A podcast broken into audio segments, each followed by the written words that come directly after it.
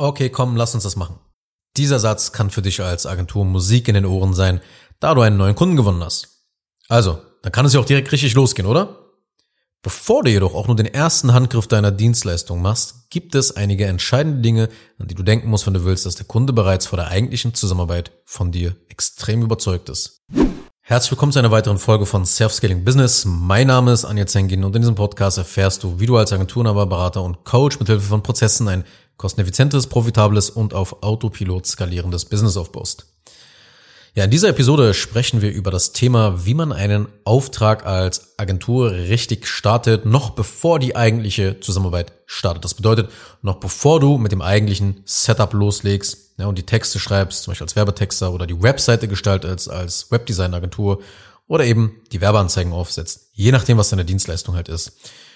Diese ersten Schritte sind extrem wichtig, wenn die Zusammenarbeit mit einem Neukunden startet. Das bedeutet, in dieser Episode sprechen wir über die konkreten Schritte in deinen After-Sales und Onboarding-Prozessen. Weil sobald du einen neuen Auftrag gewonnen hast, geht es in erster Linie erstmal darum, dass sich dein Neukunde willkommen fühlt. Dass er das Gefühl hat, die richtige Entscheidung getroffen zu haben. Und ja, dass du deinen neuen Kunden eben mit deinen Erwartungen und mit deiner Arbeitsweise und den Abläufen vertraut machst. Und das Onboarding ist gerade als Agentur sehr wichtig, weil es als dann für Dienstleister eben so ist, dass ja ein großer Teil der Arbeit von dir, von deiner Arbeit eben von deinen Skills abhängig ist. Und zudem wissen Neukunden nicht oder sie haben keine Ahnung davon, was sie in den nächsten Tagen und Wochen eigentlich erwartet bei dir. Woher auch, beziehungsweise wie auch. Ja, und dadurch stellen sie sich halt Fragen wie, was muss ich liefern? Was benötigt die Agentur von mir? Wann bekomme ich erste Entwürfe? Wie kann ich dich erreichen? Was erwartest du von mir? Was kann ich von dir erwarten? Wenn man diese Fragen beantworten kann, dann wird man ein sehr reibungsloses Fulfillment haben. Das heißt, keine ausartenden Korrekturschleifen haben. Die Dienstleistung schnell auf die Wünsche des Kunden anpassen und halt auch gleichzeitig dann seinem Fließbandprozess folgen können, sodass das Ganze wirklich zügig durch die Fulfillment Pipeline gejagt wird, sage ich jetzt mal. Und insgesamt entsteht so eine sehr, sehr gesunde Geschäftsbeziehung. Und deshalb brauchst du halt einen klaren Prozess bis zu diesem Setup deiner Dienstleistung. Also mit Setup meine ich, wenn du anfängst, zum Beispiel die Webseite zu erstellen, die Texte zu schreiben, die Werbeanzeigen zu schalten oder einen Film zu produzieren oder den Social Media Kanal aufzusetzen, je nachdem, was deine Dienstleistung ist. Aber wenn diese ersten 14 bis 60 Tage extrem systematisiert ablaufen, dann schaffst du für deine Agenturkunden die besten Voraussetzungen für eine erfolgreiche Zusammenarbeit. Weil ohne entsprechendes Onboarding wirst du als Agentur häufig Rückfragen in Form von E-Mails von deinen Kunden bekommen oder irgendwelche WhatsApp-Nachrichten. Die Kunden werden die vielleicht nicht zuliefern, ja, dich sogar eher wie so einen Bediensteten behandeln, weil sie es plötzlich mit der Angst und der Kaufreue zu tun bekommen, eventuell eine falsche Investitionsentscheidung getroffen zu haben. Und dann passiert es, dass sich Kunden mit jeder Zelle dann plötzlich gegen deine Agentur stellen und anfangen, dich und deine Mitarbeiter zu micromanagen. Und lass uns deshalb einfach mal wegen diesen Gründen anhand ja, einer Agentur in dem Fall mal ansehen, wie ein Onboarding aufgebaut sein sollte, bis, wie gesagt, dieses Setup, je nachdem, was für eine Dienstleistung du dann hast, startet, ja, wo die eigentliche Arbeit aus deiner Sicht so richtig beginnt. Das erste Element ist die Willkommens-E-Mail. Ja, so eine Willkommens-E-Mail muss nicht mal wahnsinnig umfangreich sein. Das Wichtigste an einer Willkommens-E-Mail sind die nächsten Schritte. Dein Kunde muss immer die nächsten Schritte kennen. In der Regel muss der Kunde ja ein Formular ausfüllen und danach einfach nur einen Kickoff-Call vereinbaren. Das sind meistens die nächsten Schritte, die in der Willkommens-E-Mail erklärt werden. Ja, und wenn du den Link zum Formular in die E-Mail packst, dann reicht das schon vollkommen aus. Okay, du erklärst dann einfach nur, wann und wie man euch erreichen kann, wenn du ein Team hast oder wie man dich erreichen kann, wenn du noch solo selbstständig bist. Und ähm, das war's eigentlich dann schon. Mehr muss vom Aufbau her, vom Inhalt her nicht in diese Willkommens-E-Mail rein. Du kannst das Ganze manuell machen oder aber im Idealfall wird diese E-Mail automatisch versandt, sobald dein Vertriebler einen Workflow über ein separates Formular halt anstößt, wenn ein neuer Kunde abgeschlossen wurde. Das bedeutet, man muss sich um die E-Mail dann gar nicht mehr kümmern. Sie wird automatisch versendet. Das ist die erste Sache, die Willkommens-E-Mail. Die zweite Sache oder das zweite Element ist die Errichtung einer effektiven Arbeitsstruktur. Schon mal vor dem eigentlichen Setup und dem Kickoff-Call kann, wenn du es richtig machst und wenn du auch weißt, wie eine Menge an administrativen Aufgaben automatisch erstellt werden. Weil wenn du eine Agentur hast, dann musst du, sobald der neue Kunde gewonnen wurde, erstmal eine Ordnerstruktur anlegen. In Google Drive oder Dropbox oder je nachdem, welches File-System du halt da verwendest, welches Dateisystem du verwendest. Aber in der Regel ist es etwa Dropbox oder Google Drive. Und als allererstes muss da eine Ordnerstruktur erstellt werden. Wenn du zum Beispiel Filme produzierst, ja, dann legst du verschiedene Ordner halt an, wo die Rohdateien abgelegt werden. Ja, vielleicht noch für die Post-Production, dann, wenn die fertigen Videos äh, fertig sind und abgenommen werden müssen von dem Kunden und, und so weiter und so fort, ja. Kannst auch einen Ordner noch anlegen für die Grafiken etc. oder Logos, die du vom Kunden benötigst. Ja, je nachdem passt man das Ganze natürlich an, aber letzten Endes musst du eine Ordnerstruktur immer anlegen, auf der Basis du dann Dateien, Dokumente halt mit deinen Kunden austauscht. Dann muss das Projektmanagement angelegt werden und auch das läuft idealerweise komplett automatisch. Ja, dass ein komplettes Projekt angelegt wird, dass die richtigen Mitarbeiter die jeweiligen Aufgaben dann bekommen, dass die Fälligkeitsdaten dieser Aufgaben automatisch und korrekt eingestellt werden oder dass das Kundenportal automatisch eingerichtet wird mit einem Link in einer E-Mail an den Kunden dann gleichzeitig versandt wird, dass die Kommunikationskanäle wie Slack richtig eingerichtet werden, dass das alles mit den anderen Elementen verbunden wird und so weiter und so fort. Und das alles nur mit einem einzigen Klick. Das sollte direkt nach dem Abschluss, wenn der Kunde wirklich gewonnen wurde und unterschriebenen Vertrag hast, sozusagen vom Vertriebler ausgelöst werden, dass eine Arbeitsstruktur erstellt wird. Ja, das Ganze passiert noch vor dem Kickoff-Call, also vor dem Setup, vor dem Kickoff-Call und eben nach dem Abschluss innerhalb eines Klicks, wenn du das Ganze richtig machst, wenn du diesen ganzen administrativen Kram nicht natürlich manuell erledigen willst, weil das Ganze kostet natürlich viel Zeit, wenn du es ja Klick für Klick selber machst. Das dritte Element sind Formulare. Du kannst deine Fragen, die du hast, natürlich auch in einem Call mit deinem Kunden durchgehen, im Kickoff-Call zum Beispiel, aber das ist für beide Seiten dann sehr anstrengend, weil der Kickoff-Call beinhaltet noch ein paar andere weitere Dinge und das Ganze würde dann ausarten, wenn du jetzt noch äh, die Fragen halt explizit stellst und äh, manche Fragen sind halt nicht sofort zu beantworten, wo der Kunde ein bisschen darüber nachdenken muss. Und äh, deshalb ist es immer besser, ein optimiertes Formular zu erstellen, das du dem Kunden dann zusenden kannst ähm, damit der Kunde dann vorbereitet in den Kickoff-Call kommt. Ja, und dieser Fragebogen ist eben auch natürlich auch die Basis für diesen Kickoff-Call. Und ja, die Fragen, die du natürlich hast, werden stark auf die Dienstleistung, die du anbietest, halt angepasst und sind natürlich jetzt sehr individuell. Das heißt, ich kann jetzt hier nicht unbedingt die Fragen durchgehen, die in so ein Formular gehören, aber eben ja alle grundlegenden Infos, die halt für den nächsten Schritt halt vorliegen müssen, die musst du halt abfragen.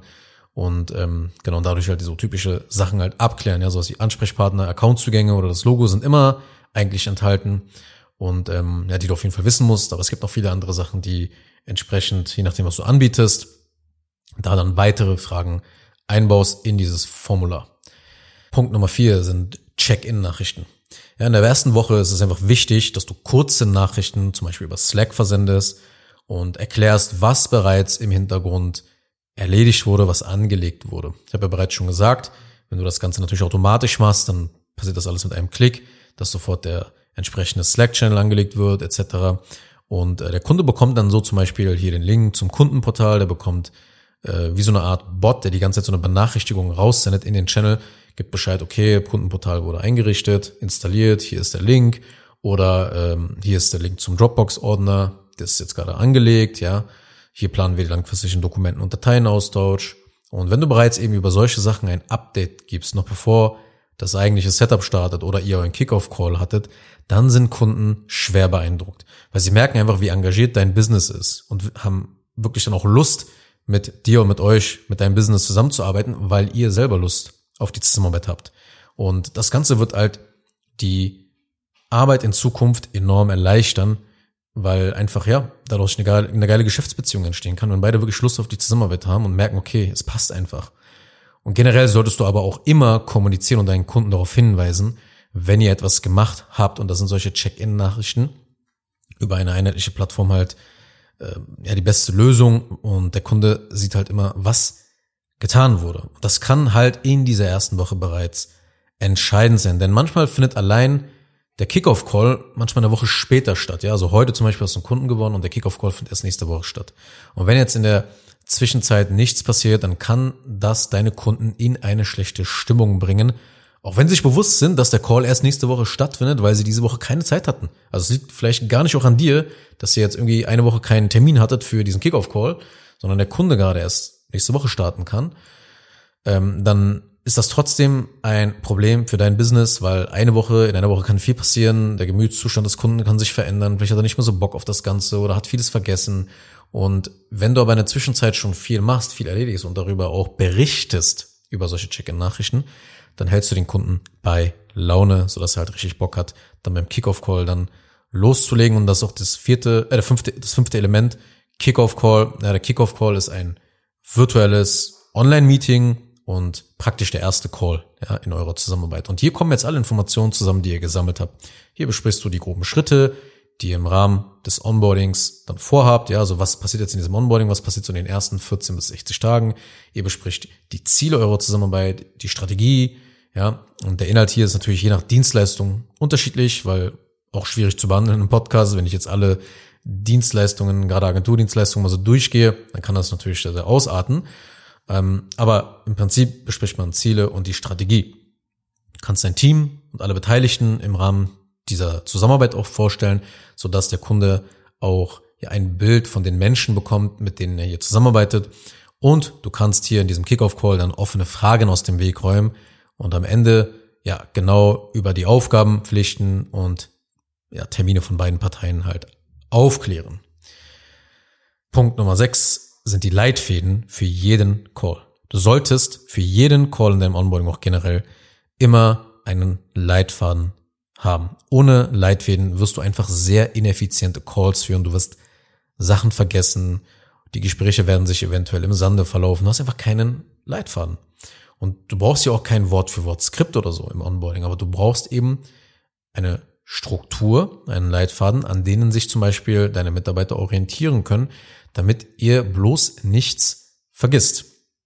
Ganz unterschätzter Punkt im Onboarding, solche Leitfäden auch für seine Calls da zu erstellen. Dass man immer äh, mehr oder weniger das gleiche Gespräch führt mit seinen Kunden oder mehr oder weniger immer über die gleichen Dinge auf jeden Fall gesprochen hat. Und der siebte Punkt sind Kontrollmechanismen. Also bisher haben wir darüber gesprochen, wenn alles wirklich glatt geht, ja, und es nie Probleme gibt. Aber natürlich geht im Alltag nicht immer alles glatt. Und es wird vorkommen, dass manchmal Kunden aus welchen Gründen auch immer irgendwie nicht diesen Fragebogen ausfüllen, nicht das Formular ausfüllen oder nie einen Kickoff-Call vereinbaren. Und hier brauchst du halt Automationen, die dein Team benachrichtigen und Bescheid geben, dass das System seit sieben Tagen zum Beispiel gerade auf den Kunden wartet. Ja, und das Onboarding kann dann logischerweise nicht voranschreiten, wenn in dem Falle jetzt kein Kickoff-Call vereinbart wurde. Was diese Kontrollmechanismen sozusagen machen, ist, sie triggern quasi Aufgaben, die dann auf dem virtuellen Schreibtisch deiner Mitarbeiter auftauchen und ihnen dann sagen, ey, ruf mal beim Kunden X an und bitte ihn darum, das Formular auszufüllen oder bitte ihn darum, den Kickoff-Call zu vereinbaren. Solche Kontrollmechanismen sollten an wichtigen Touchpoints im Onboarding aktiviert sein, damit im Notfall deine Mitarbeiter einspringen und den Prozess wieder vorantreiben, damit das Kundenprojekt irgendwie nicht so im Fulfillment stecken bleibt. Aber im Kern musst du einfach nur verstehen, dass man quasi um das Onboarding-System herum eben nochmal Systeme und Workflows hat, die die Arbeit überwachen. Das sind Kontrollmechanismen. Das System sorgt dafür, dass du die Inhalte, die du brauchst, auch immer wirklich bekommst und es prüft, ob der Kunde keine Fristen zur Abnahme verpasst und dir immer wieder auch Feedback in den Korrekturschleifen gibt, sodass du halt zügig weiterarbeiten kannst, sodass ja auch die richtigen Calls natürlich vereinbart werden und da einfach nix ins Stocken gerät und zur Not halt eben eine Automatisierung getriggert wird, um eine menschliche Handlung auszuführen. Und dann startet das Ganze. Dann kannst du mit deinem Setup beginnen, mit der eigentlichen Arbeit. Ja, sobald diese Aufgaben erledigt sind, kann es losgehen. Die Vorbereitungen sind jetzt perfekt durchgeführt. Und ja, der Aufwand, solch ein Onboarding zu haben, einmalig sowas auf, einzurichten, der lohnt sich, das lohnt sich halt auf alle Fälle, ja, dass möglichst alles äh, automatisch natürlich auch abläuft. Und ähm, ja, du wirst dann deine Arbeit, also das Setup an sich, extrem produktiv durchführen können. Und deine Kunden werden solch eine Professionalität schätzen und dich einfach weiterempfehlen und dich auch selber natürlich immer wieder buchen. Und am Ende des Tages werden diese Schritte, die ich dir in dieser Episode beschrieben habe, in einer gemeinsamen Zusammenarbeit auf dich angepasst. Ja, um das perfekte Onboarding aufzubauen, muss man mal gemeinsam eins zu eins sprechen und einige Prozesse mal in deiner Dienstleistung konkreter ansehen. Und wenn du willst, dass wir mal mit dem Röntgengerät dein Agenturfulfillment durchleuchten und einfach mal ja das beste Onboarding-System für dich entwickeln, dann findest du in den Show Notes einen Link, um ein kostenloses Erstgespräch zu vereinbaren. Kurz noch eine Sache zum Schluss. Wenn dir diese Podcast-Episode gefallen hat, dann tu bitte Folgendes. Abonniere diese Show, wenn du das noch nicht getan hast, sodass du keine weitere Folge mehr verpasst. Wenn du jemanden kennst, für den diese Inhalte spannend sein könnten, dann empfehle doch bitte auch meinen Podcast weiter. Und über eine 5-Sterne-Bewertung dieser Folge auf Apple Podcasts oder auf Spotify würde ich mich natürlich auch sehr freuen. Falls du wissen willst, ob du für eine Zusammenarbeit mit mir geeignet bist, dann besuche jetzt zengin-digital.de und buche ein kostenloses Erstgespräch.